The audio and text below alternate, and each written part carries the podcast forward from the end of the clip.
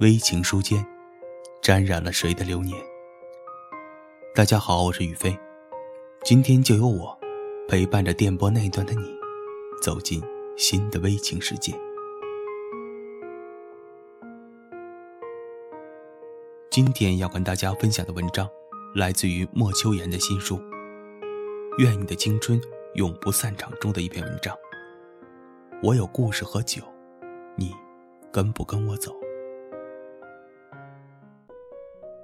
我想，声音是有记忆的，潜伏在暗哑的歌声里，埋伏在少年的记忆中。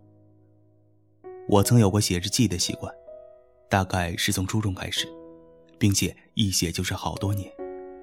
如你所知，那时的我稚嫩、腼腆、黑黑瘦瘦，穿着舍不得脱下的牛仔裤，下雨的时候从不打伞，背着补丁的书包，行走于家和学校两点之间。过着循规蹈矩的生活。那个时候，阿杜的沙哑正以铺天盖地的姿势席卷着整座城市，周慧的缱绻温婉，也在潜移默化地敲打着少年的意图。苏永康也在深情款款地诉说着，爱一个人好难。那个时候，森马、邦威、特步、班尼路，都是校园里的流行风。经常在专卖店门前留恋，纵使攒够了钱，也没有勇气走进去，非要挑上打折的时候才肯入手一件。即便不是新款，穿在校园里也足够威风凛凛。那个时候还没有手机，一台传呼机要花上千元钱，别在腰间，似是足够的潇洒与帅气。还有好几张 IC 电话卡。回复电话也总要排队，一时间，电话亭成为了每一个城市的风景。总是有许多徘徊的脚步旋转于周围。正是那样一个青涩且单薄的年纪，写字变成了一种难以丢失的瘾。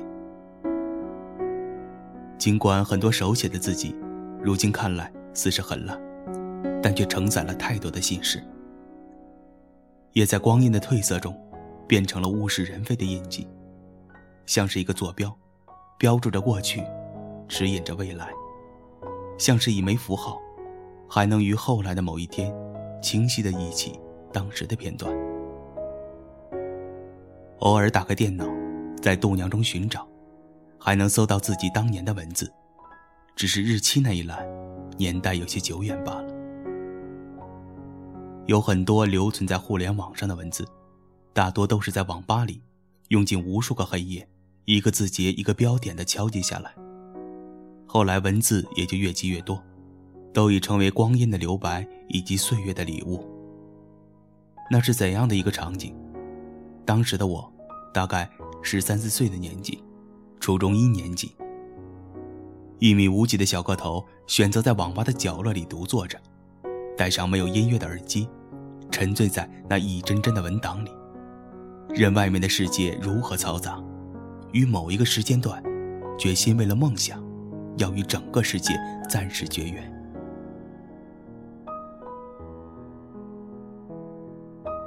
那一年，和我一起奋力在网吧码字的，还有一群痴男怨女们。因为有一种新鲜奇特的聊天工具，叫做 OICQ，还有后来的 UC。虽然当时还没有视频语音的功能。但是，一帧小小的对话窗口，却可以化天涯为咫尺，可以让大多数的屌丝们都成为虚拟世界里情场的高手。此时，如果你要问我，选择网吧包夜来敲击字符，是不是因为夜深人静的时候会有很多的灵感迸发？我的答案是否定的。真实的原因是那时的我很穷，和大多数网虫一样。在那个刚刚迈入新世纪的年代，电脑尚未成为家庭的必备品，换言之，它更像是一台昂贵的家用电器。而包夜，却每次只要花上五元钱，就能和文字缠绵上一整个晚上。如今想来，确实划算。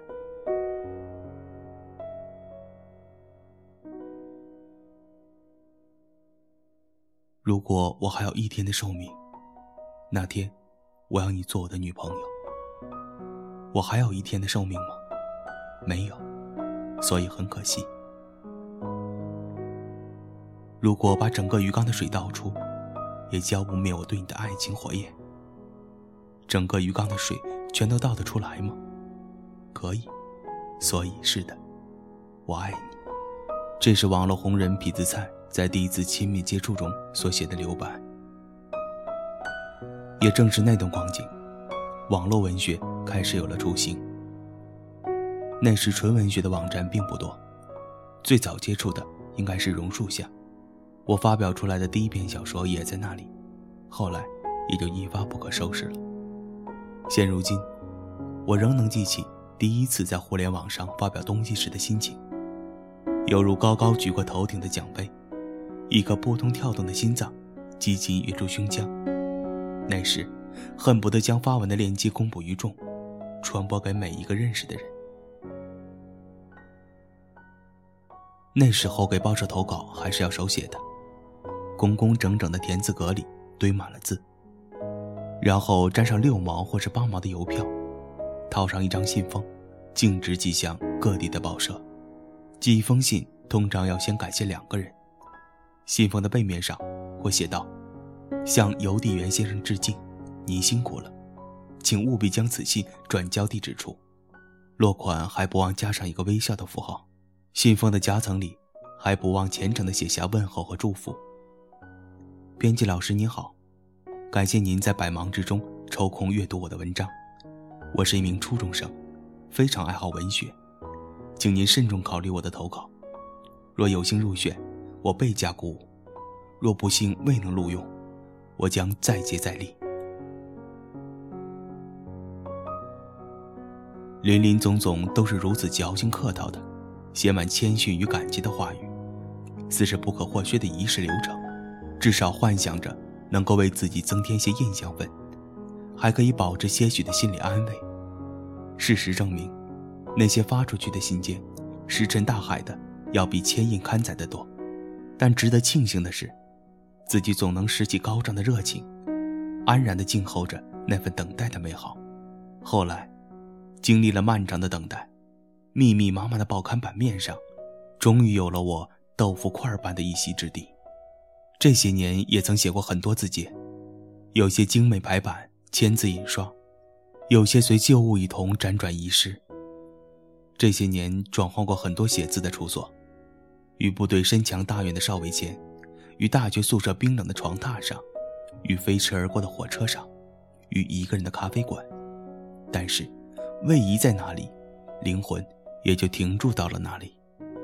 钟情写作这些年，交替过很多种写字的心情：与失意的醉酒时分，与热恋的浓情时刻，与等待的焦灼之际。与梦想的实现之前，但是，任由心情变幻莫测，梦想始终不会逃跑。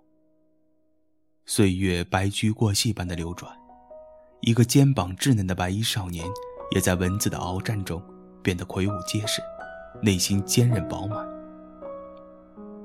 纵使这个喧嚣的世界充满着太多的诱惑，即便在世事的砥砺中或已伤痕累累，但是文字。依旧还是那么年轻，剔除过许多生命的杂质，镌刻着很多珍贵的昨天。这些年，梦想从未逃跑，与文字交手，我亦不会投降。只要身心还能走在路上，关于文字的旅程便没有终点。我希望继续贩卖着我的时光与故事，说给懂的人听，聊一聊。那些年我们逝去的青春和爱情，说一说，我给自己编撰的墓志铭。我有故事和酒，你跟不跟我走？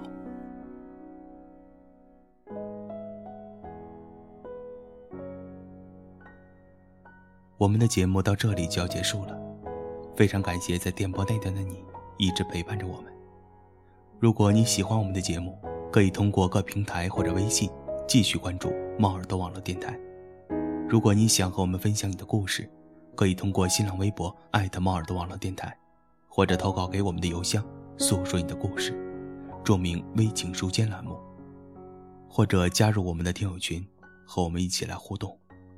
听友群群号是幺六零幺零零五六四。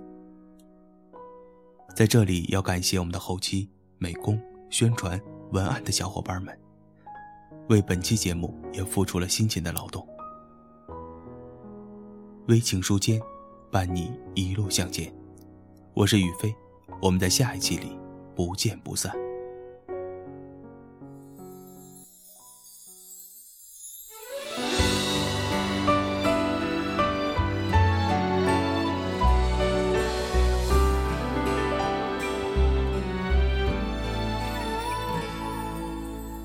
流浪是天生的本领，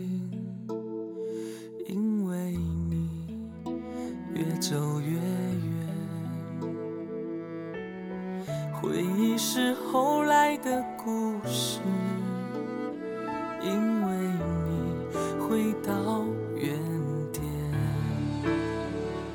谁留下的伤，痛的伤痕像年轮。在掌纹中吃透了单纯，谁借口坚持终究是天真？转过身的人怎么看懂？这条路若没有你，只有尽头，哪里有天长地久？